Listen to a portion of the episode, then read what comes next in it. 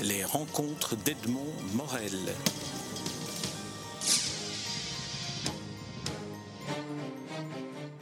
Jacques Socher, nous nous rencontrons à l'occasion de la publication de deux de vos derniers livres aux éditions Fata Morgana l'un et l'autre. Le premier s'intitule C'est le sujet et il est orné de dessins de Lionel Vinge. Le second s'intitule 38 variations sur le mot juif et il est illustré euh, de dessins de Richard Kenigsmann. Alors, euh, première question, on vous connaît comme philosophe, on vous connaît aussi comme écrivain, mais ici on vous découvre comme poète de, l'intime. Est-ce que poète de l'intime est quelque chose qui correspond à, cet exercice auquel vous êtes livré?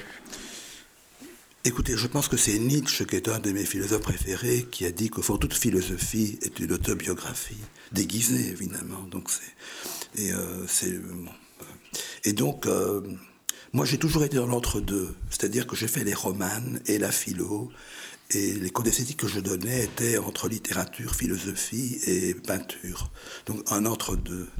Et les auteurs que j'aime, comme poètes, comme Rilke, euh, comme Pessoa, comme Paul Celan, des gens très différents, comme Mallarmé, comme Yves Bonnefoy, ont tous un rapport plus ou moins euh, précis avec la philosophie sans être philosophe. Et les philosophes que j'aime, comme Nietzsche, euh, comme Deleuze, comme Derrida, ont évidemment un rapport très précis avec la littérature. Donc c'est entre deux. Et ici, évidemment, c'est plus la poésie que la philosophie qui est toujours là en arrière-plan. Enfin, le concept est au, second, second, degré. Et donc, euh, donc c'est pas simplement la précipitation de le chemin de la philosophie à la poésie est plus marqué maintenant que je n'enseigne plus la philosophie. C'est lié à ça également. Est-ce que malgré tout, euh, arriver à l'autobiographie, mais à l'autobiographie presque de, de, l'intime, comme je le suggérais, est-ce que ce n'est pas une destination à laquelle on arrive plus naturellement par le biais de la poésie que par le biais de, euh, du concept philosophique. Oui, je crois. Euh, c'est un peu Yves Bonnefoy qui, dans un de ses premiers livres, L'improbable, disait il n'y a pas un concept d'un cri poussé dans la nuit. Et donc, euh, il y a, bien que chez Deleuze, concept, percept, enfin tout, ce qui met, le concept s'ouvre naturellement à ce qui n'est pas le concept. Mais généralement, c'est vrai, la poésie peut dire d'une autre manière ce que dit la philosophie d'une façon plus conceptuelle et donc est plus apte à saisir l'intime. Maintenant, l'intime, évidemment, c'est un mot qui peut dire beaucoup de choses. Chaque personne peut faire son journal de bord, raconter sa vie, son intimité. Et donc, euh, pour moi, l'intime doit avoir un degré, un degré d'abstraction physique, mais d'abstraction pour pouvoir passer et être, je ne dirais pas universel, mais partageable. Autrement, si j'avais à raconter ses souffrances, ses joies, ses désirs, ses abandons, pour euh, ça n'intéresse que lui finalement. Donc, il faut un intime ouvert, euh, extériorisé. Alors c'est peut-être le cas avec 38 variations sur le mot juif, alors, euh, c'est peut-être le cas, et finalement, c'est peut-être dans ce livre-ci où vous êtes allé peut-être à la recherche de ce qui était le, plus en vous pour partager une expérience qui est à la fois euh, celle euh, de la judaïté, mais aussi celle d'être orphelin de père. 38 variations, d'ailleurs, 38, c'est l'âge auquel votre père est décédé. Alors, qu'est-ce que être orphelin de père, qui est une sorte de cri qui traverse? Mais ah, ah, enfin, je reviendrai là-dessus, mais pour moi, euh, la question embêtante, c'est si je suis juif, évidemment, mais je me revendique parmi d'autres identités, c'est pas la seule. Et si on me demande de quoi s'agit-il, euh, je vais mettre à bégayer. ce qui ne sera pas le cas d'un catholique, même s'il a abandonné sa religion, euh, ici, être juif, quand on n'est pas un sioniste militant, quand on n'est pas euh, un, adepte de la synagogue, et quand on n'est pas uniquement un orphelin de la Shoah, ça devient un objet inidentifiable. Par parenthèse, peut-être que c'est une des causes de l'antisémitisme. On n'aime pas beaucoup les objets non identifiables. C'est pas clair, c'est confus. Et donc, mon identité est, liée à une certaine obscurité. Et donc ça rejoint un, inconscient, les psychanalystes pourraient dire beaucoup de choses là-dessus. Et la question du père, euh, mort à Auschwitz, mais est liée évidemment à ce trouble d'identité. Parce que s'il avait vécu, me dis-je, j'aurais été peut-être un juif religieux. Donc c'est pas uniquement la perte, l'orphelin, c'est un changement d'identité. Être juif n'aurait pas eu le même sens si mon père avait survécu, par exemple. Et donc la perte du père, c'est aussi une certaine perte d'identité personnelle et collective. C'est-à-dire ne plus appartenir complètement à une communauté. Est-ce qu'on pourrait dire que euh, être juif, et là je, propose quelque chose qui peut-être finalement va devenir iconoclaste, est-ce qu'on pourrait dire qu'être juif, c'est fondamentalement être orphelin? Euh, évidemment, dire ça après la Shoah, dire ça après euh, l'assassinat qui a été perpétré au musée juif il y a quelques jours à Bruxelles, c'est quelque chose qui, qui montre combien il est difficile d'en parler en quelque sorte. Je dirais pas orphelin, je dirais diasporique. C'est pour ça que les quelques fois que je vais en Israël, je suis toujours un peu mal à l'aise parce que l'Israélien devient un juif tellement positiviste et tellement loin du jeu diasporique que je suis. Ce n'est pas avoir de centre, c'est être décentré. donc, à mon ami. Donc, plutôt qu'orphelin, je dirais euh, diasporique. Euh, diasporique, ça veut dire loin d'un centre. C'est l'exil, au fond. C'est le sentiment d'être euh, toujours un étranger. Et je me sens très proche d'Edmond Jabès, euh, l'étrange jeu.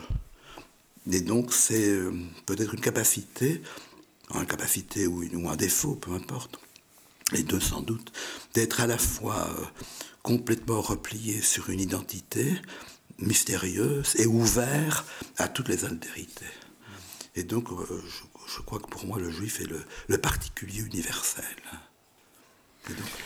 Dans, euh, le, le, recueil 38 variations sur le mot juif, euh, on ne trouve pas seulement ce que le titre désigne, mais également des prières littéraires.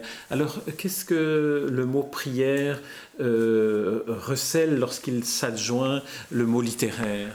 Eh bien, c'est une amie psychologue qui m'a dit, psychanalyste, qui m'a dit qu'au fond, le juif était pour moi ce que Lacan appelle l'objet petit a. Et donc ça veut dire l'énigme, le, mystère.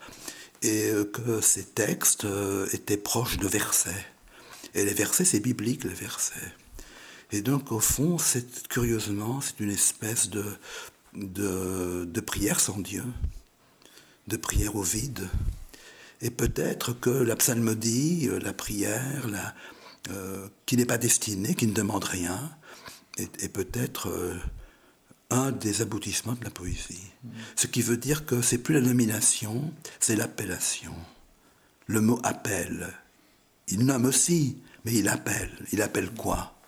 L'objet petit A, on ne sait pas, euh, le père absent, euh, le Dieu qui n'existe pas, euh, l'humanité qui va mal, enfin je ne sais pas. Quelque part, j'ai noté simplement le, le, vers sans savoir s'il venait de 38 variations ou des prières. Vous écrivez euh, accorder à Dieu une seconde chance. Est-ce que c'est ça une des fonctions de, la poésie C'est redonner une forme de, spiritualité? Euh, C'est Daniel Sanave, une amie euh, écrivain, philosophe, qui dit que il faut pas jeter l'enfant avec l'eau du bain. Quoi. Et Dieu est le personnage conceptuel le plus important de l'histoire, pour le meilleur et pour le pire, qu'il existe ou qu'il n'existe pas. Et donc, par conséquent, le mot Dieu euh, le, nom de Dieu, il existe, même si lui n'existe pas. Et alors, c'est une donc, euh, il est dans le livre. C'est Jabès qui dit ça, Dieu est dans le livre. Et par conséquent, pour tout, écrivain, peut-être, mais pour un juif en particulier, c'est ça le mystère du judaïsme, l'étrangeté. Il n'y a pas un rejet de Dieu comme nom. Nom imprononçable d'ailleurs, on ne sait pas qui il est. Donc, mais il existe, pour moi, il n'existe pas. Mais son nom existe. Alors on va, on va passer euh, au, deuxième, au deuxième livre que, que nous évoquons, c'est le sujet. Alors là, euh, je voudrais euh, démarrer cet entretien sur une sorte d'exergue. Être seul déborde le sujet, ici commence le poème.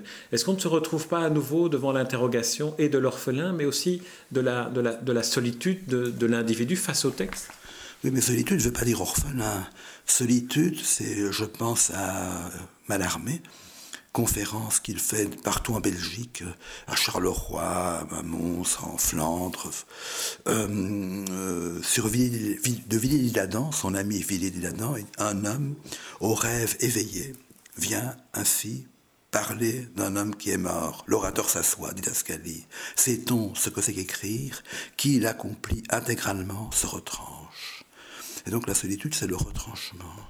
C'est sortir du contexte, de la socialité, de, tout ce qu'on vit, enfin heureusement d'ailleurs. Donc c'est un moment de, de, solitude, mais la solitude, c'est on ne prend pas un mouchoir pour pleurer. Il y a des solitudes qui sont tristes, abominables. Ici, c'est une solitude qui est euh, plus spirituelle, plus, dans les mots.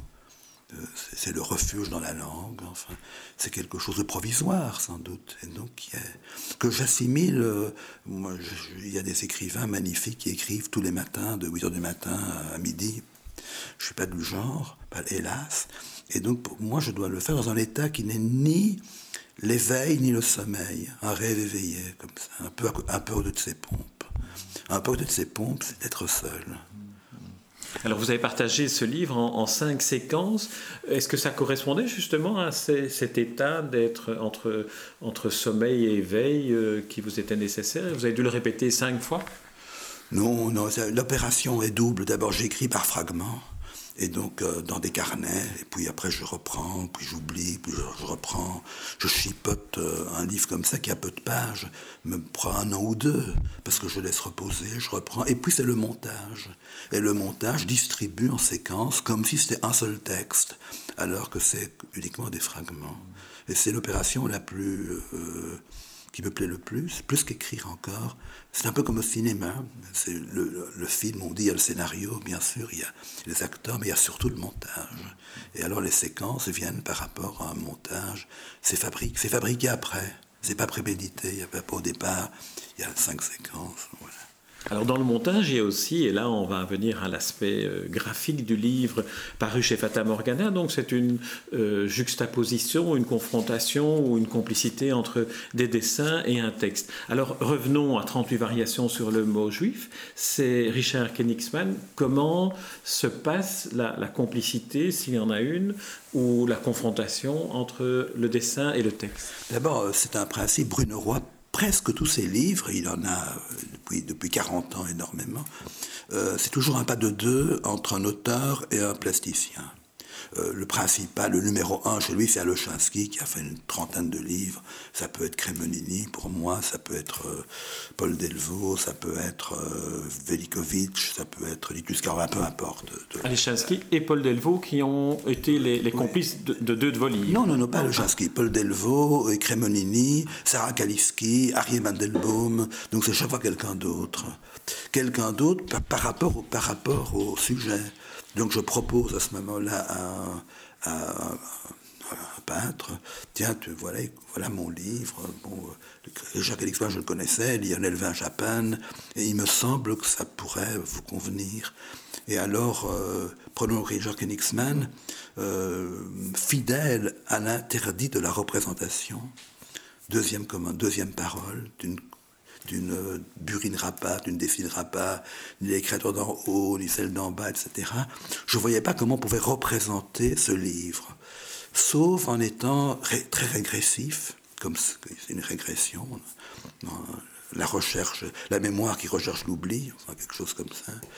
Euh, et, on a beaucoup travaillé. Et tout ce qu'il me présentait, c'était pas ça.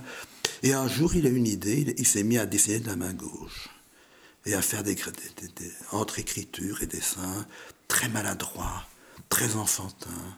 Et ça me semblait parfaitement convenir.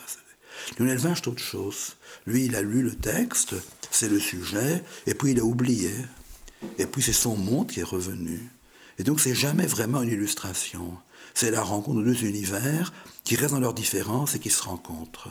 C'est ça l'idée de Bruno Roy qui est très bonne, me semble-t-il, parce que ça fait un livre presque écrit à deux, j'allais dire.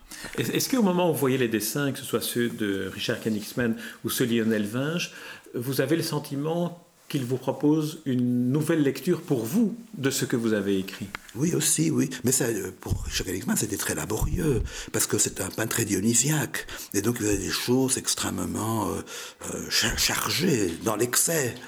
Et donc un jour, il a découvert, grâce à la main gauche, par minimaliste. Lionel Vin, je connais son travail.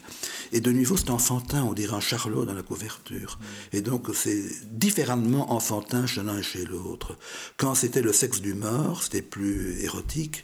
Et là, ce sont des dessins de, Sarah Kaliski qui, qui, convenaient bien. L'idée du manque, il y avait le manque, Ariel Mandelbaum, qui est le grand pan de l'effacement il commence à définir, il efface, il efface, il efface. Et donc, j'étais trouvé, tu veux pas effacer pour moi? C'est comme ça que ça fonctionne. Euh, quand vous évoquez l'aspect enfantin des deux dessins, peut-être qu'on retrouve là euh, l'enfant euh, auquel vous avez fait appel, qui est celui que vous étiez quand votre, quand votre père est décédé. Oui, c'est pas uniquement cet enfant-là, c'est un état. Moi, je, rêve d'écrire depuis longtemps un livre qui serait figure de la régression et euh, qui est une régression qui est partout. Euh, Platon, régression ontologique, euh, Michaud, magnifique peintre de la écrivain de la régression, ou Sioran, enfin. Et donc, la régression qui est non pas un retour à l'enfance, mais un retour à un état d'enfance. Enfin, comment ne pas être un adulte complètement idiot, ça devrait être le titre. Et le retour à l'enfance, qui n'est pas se mettre à quatre pattes, permet peut-être une espèce d'ouverture dans un monde exagérément positiviste et matérialiste.